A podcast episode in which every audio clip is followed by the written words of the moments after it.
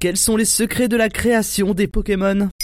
Merci d'avoir posé la question. Seulement devancée par Mario, Pokémon est la deuxième plus grosse franchise de l'histoire du jeu vidéo. Elle a rapporté plus de 40 milliards de dollars et s'est vendue à plus de 370 millions d'exemplaires. Et ce n'est pas prêt de s'arrêter. Le 28 janvier 2022, Pokémon Legend of Arceus débarque sur Nintendo Switch. Un jeu qui entend renouveler l'expérience d'une licence jusqu'ici un peu conservatrice et promet de retourner sur les terres d'origine des mystérieux Pokémon, au temps où les dresseurs n'existaient pas. L'occasion pour nous de retourner aux origines de la création des célèbres monstres de poche. Mais au commencement, qu'est-ce qui a donné l'étincelle? Le jeu est né dans l'esprit du japonais Satoshi Tajiri. Depuis l'enfance, c'est un passionné d'insectes au point de les collectionner. La légende raconte que c'est en voyant un criquet se balader sur son câble Link que Satoshi imagine un jeu où les joueurs s'échangeraient leurs insectes à l'aide de ce fameux câble.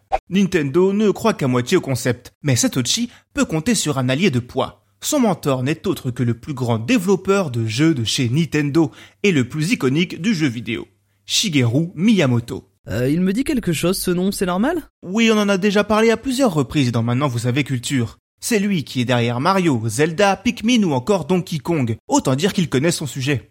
D'ailleurs, dans la version japonaise du dessin animé, le héros Sacha porte le nom de Satoshi, en hommage au créateur du jeu, Satoshi Tajiri, et son rival de toujours, qui chez nous se nomme Régis, est appelé Shigeru, en hommage à Shigeru Miyamoto. C'est lui qui suggérera de sortir les jeux Pokémon sur deux cartouches différentes pour encourager les gens à faire des échanges. Au fil d'un développement long de 5 ans, on a élargi la fenêtre des insectes à celle des animaux et créatures de toutes sortes. Pour preuve, le premier Pokémon à être dessiné est le rhinophéros. 150 autres designs seront créés par Ken Sugimori pour les premières versions du jeu sorties au Japon en février 96 sous forme de cartouches Game Boy rouge et verte. Il faudra attendre 3 ans en Europe pour jouer à Pokémon, dans des cartouches cette fois rouge et bleu. Et partout où le jeu sort, parler de succès serait un euphémisme. On invente même le terme de Pokémania. La première génération de cartouches Pokémon figure aujourd'hui encore en troisième position des jeux les plus vendus au monde. Un succès qui a dépassé toutes les attentes, gonflé par l'arrivée du jeu de cartes et de l'animé. Un triomphe qui ne s'épuise pas. On a aujourd'hui dépassé la huitième génération, et le Pokédex compte plus de 900 créatures. Bref, Pokémon fait désormais partie de ce qu'il y a de plus culte dans le mot culture.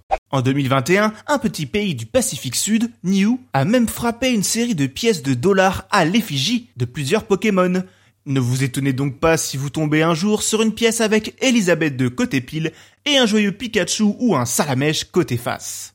Grâce à votre fidélité, le podcast Maintenant vous savez, aujourd'hui, c'est aussi un livre. À l'intérieur, plus de 100 sujets vulgarisés répartis autour de 5 thématiques. Technologie, culture, santé, environnement et société. Venez découvrir ce livre dans vos librairies préférées à partir du 13 janvier 2022.